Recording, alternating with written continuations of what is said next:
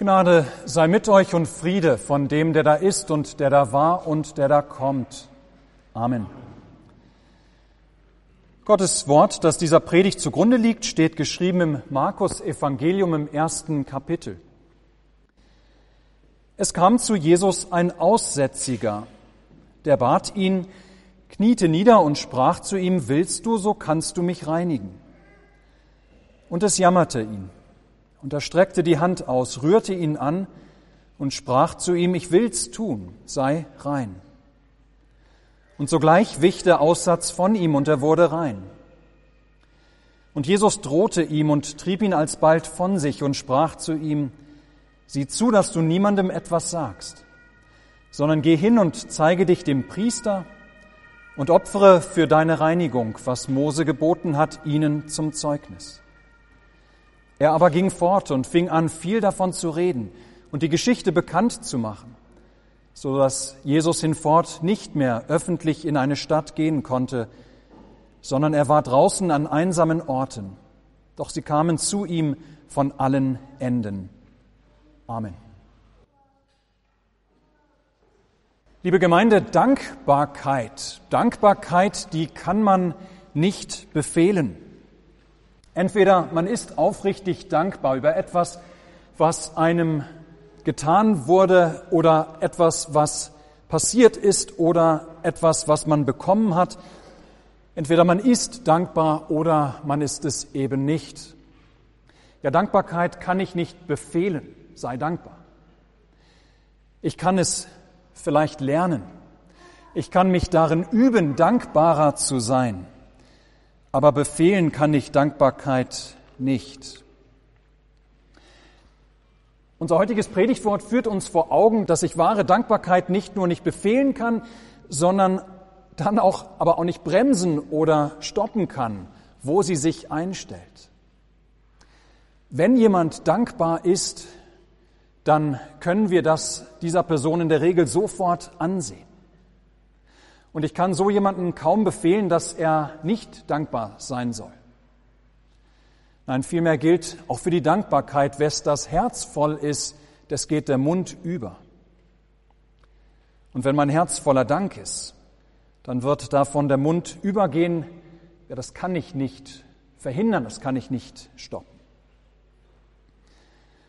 So haben wir mit unserem heutigen Predigtwort von St. Markus einen Bericht aus der allerersten Zeit des Wirkens Jesu, des öffentlichen Wirkens Jesu. Und wir erfahren, wie es einem Menschen ergeht, der unter die rettende und die helfende Hand von Jesus kommt. Und wie das bei diesem Menschen so ein, so einen unglaublich großen Dank hervorruft, eine so unendlich große Dankbarkeit, dass selbst Jesus ihm diese Dankbarkeit nicht ausreden kann. Alles beginnt damit, dass ein Aussätziger zu Jesus kommt, so erfahren wir. Wie heißt er? Wir wissen es nicht. Wie alt ist er? Wir wissen es nicht. Was ist seine Vorgeschichte? Wir wissen es nicht. Hat er Familie? War die Krankheit schon sehr fortgeschritten oder nicht? All das wissen wir nicht. Wir wissen nur, er war aussätzig. Das hört sich eigentlich noch ganz schön an. In Wahrheit war er leprakrank. Er hatte Lepra. Und das war, bis in die jüngste Zeit hinein, war das eine ganz furchtbare, unheilbare Krankheit. In der Bibel wird sie oft erwähnt. Mirjam, die Schwester des Mose, Naaman, Gehasi, König Ussia, alles Menschen, die von Lepra betroffen waren. So ein Mensch kommt hier auch zu Jesus. Diese Krankheit konnte unterschiedliche Formen annehmen, manche waren schlimmer als andere, aber letztlich, letztlich ist der Verlauf eigentlich immer tödlich gewesen. Nach und nach verfaulten einem und starben einem die Körperglieder Eine der schlimmsten Folgen dieser Erkrankung allerdings war für die Erkrankten, dass man durch diese Krankheit abgesondert wurde. Das heißt, man wurde aus der Gemeinschaft hinausgenommen. Man wurde ausgeschlossen aus der Gemeinschaft. Zur Zeit des Alten Testaments war der Umgang mit Leprakranken so geregelt, wenn man irgendwelche Symptome hatte, musste man zum Priester gehen, sich dem Priester zeigen. Der hat dann entweder bestätigt, ja, das ist Lepra, oder konnte Entwarnung geben. Und wurde tatsächlich Lepra festgestellt vom Priester, dann musste der oder die Betroffene sich sofort absondern, sofort aus dem Lager, sofort aus der Stadt, sofort aus dem Dorf hinausgehen draußen irgendwo einen Ort zum Leben alleine finden.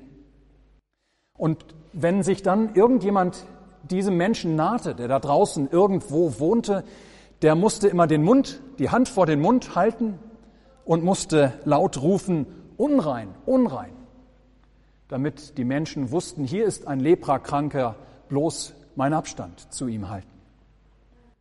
Ja, niemals durften sie auch nur einen bewohnten Ort betreten, Niemals konnten Leprakranke deshalb auch in den Tempel kommen, um Gottesdienst zu feiern mit der Gemeinde, um dort ihre Opfer zu bringen.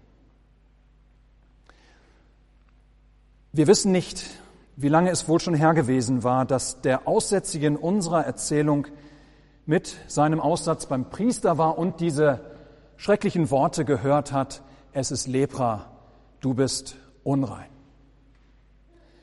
Ja, wie lange her das wohl schon gewesen war, dass der Priester ihn daraufhin auf dem schnellsten Weg hinausgewiesen hat, hinaus aus dem Tempel und aus der Stadt.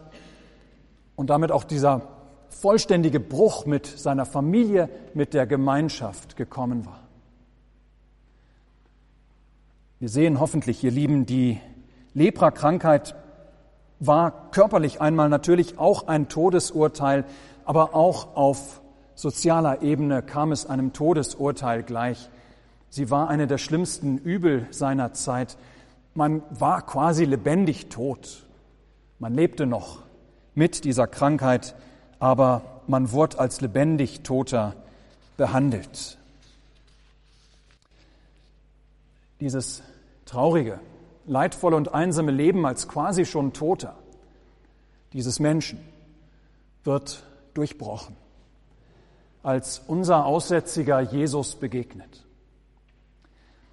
Es ist bezeichnend, dass der Kranke in unserer Erzählung nicht unrein, unrein ruft, als er Jesus begegnet, sondern er kniet ganz einfach vor Jesus nieder und er bittet ihn, willst du, so kannst du mich reinigen.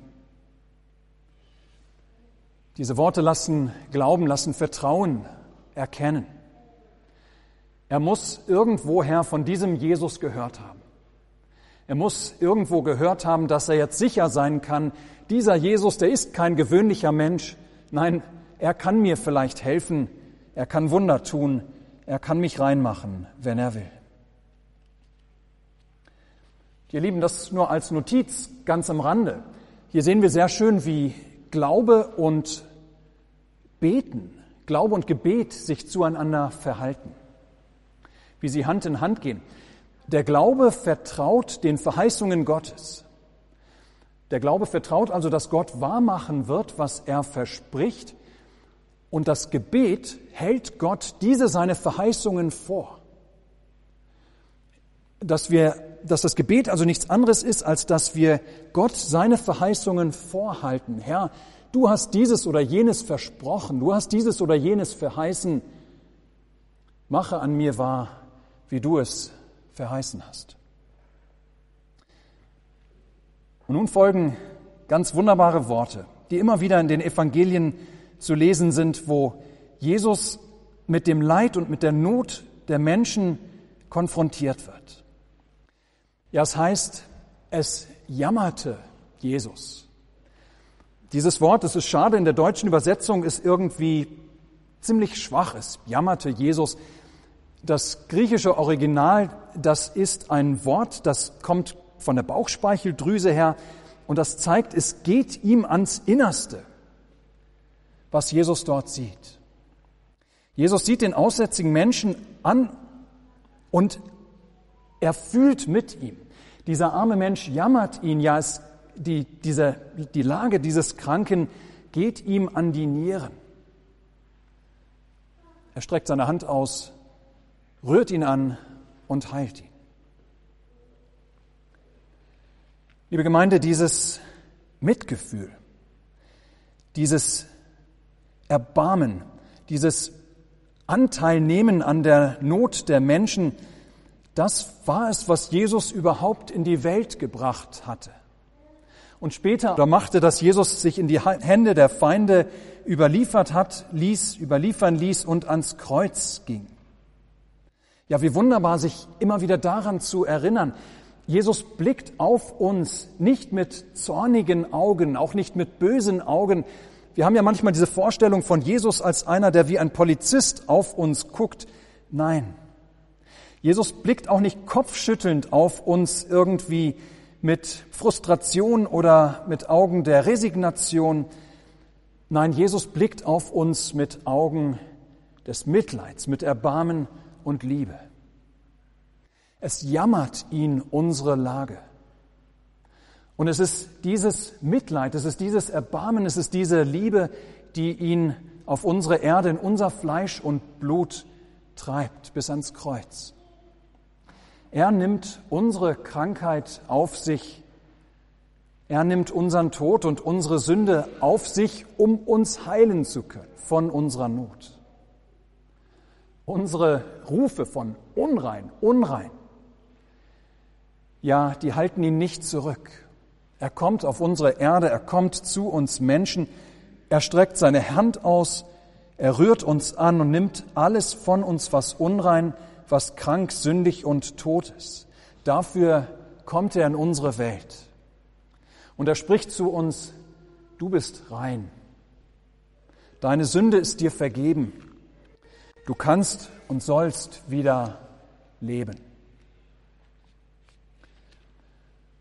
Wohl dem, der die Größe dieses Wunders erkennt. Das Wunder des göttlichen Mitleids über die Not unserer von uns Menschen.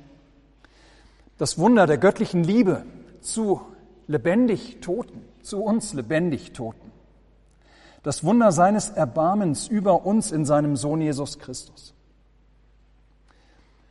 Der, den die Priester und den das Gesetz ausgestoßen haben, ausgesondert haben, der, der draußen außerhalb des Ortes leben musste, abgesondert und allein auf seinen Tod wartend, dieser war nie außerhalb der Reichweite von Jesus Christus. Jesus hat keine Berührungsängste. Na, dafür ist seine Liebe viel zu groß. So streckt er seine Hand aus zu dem Leprakranken und heilt ihn. Er wird rein. Und es ist eben nicht nur eine Heilung von einer Hautkrankheit, diese Heilung, es ist eine Art Auferstehung von den Toten für den Leprakranken. Ja, er ist jetzt nicht länger ein lebendig Toter. Er kann zurück in die Gemeinschaft.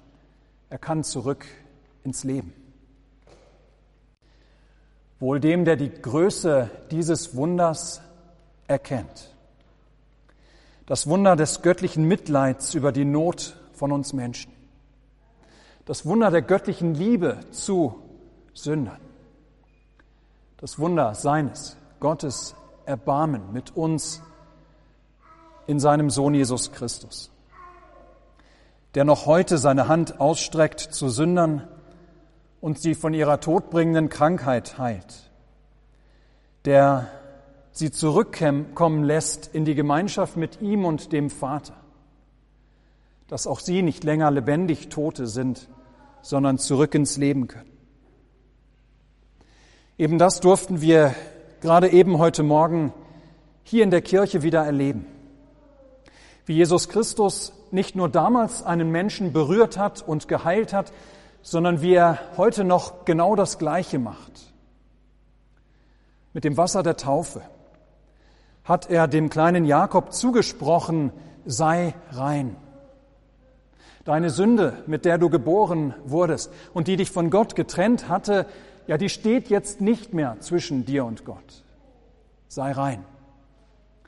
Alles, was ich am Kreuz erworben hat, spricht Jesus, und gewonnen durch meine Auferstehung, ja, das gehört jetzt alles dir. Das sollst du haben, wenn du es nur willst. Sei rein. Ja, dir steht ab heute mit deiner Taufe das ewige Leben offen. Dankbarkeit kann man nicht befehlen. Dankbarkeit kann man aber auch nicht einfach unterbinden. Der Geheilte in unserer Erzählung kann es nicht lassen, obwohl Jesus es ihm verbietet, anderen davon zu erzählen, was ihm Wunderbares widerfahren ist. Wes das Herz voll ist, des geht der Mund über. Er muss davon reden, er kann nicht anders. Er muss davon reden, er kann nicht anders. Einem, dem etwas unendlich Großes und Wertvolles geschenkt worden ist, ein Geschenk, das nicht mit Gold und Silber zu bezahlen ist, das kein Geld der Welt bezahlen kann, aufwiegen kann, ja, der kann nicht stille bleiben. Nein, dass dieser Mensch von dem lebendigen Tod der Lepra-Krankheit geheilt wird, das kann er nicht für sich behalten, auch wenn Jesus sagt, er soll schweigen, weil die Zeit noch nicht gekommen ist, dass das erzählt wird. Er muss reden von dem Wunder, das er erlebt hat. Und so wird er zum Herold Jesu, dass dieser nicht mehr öffentlich in die Städte gehen kann, ohne von allen Seiten bedrängt zu werden. Wohl dem, der die Größe des Wunders, dieses Wunders erkennt. Das Wunder des göttlichen Mitleids über die Not der Menschen. Das Wunder der göttlichen Liebe zu Sündern. Das Wunder seines, Gottes Erbarmen mit uns in seinem Sohn Jesus Christus. Übrigens, ihr Lieben, es ist nicht nur Jakob, dem heute dieses Wunder erfahren ist. Auch dir und mir begegnet Jesus heute aufs Neue und macht uns frei, ledig und los von aller Schuld.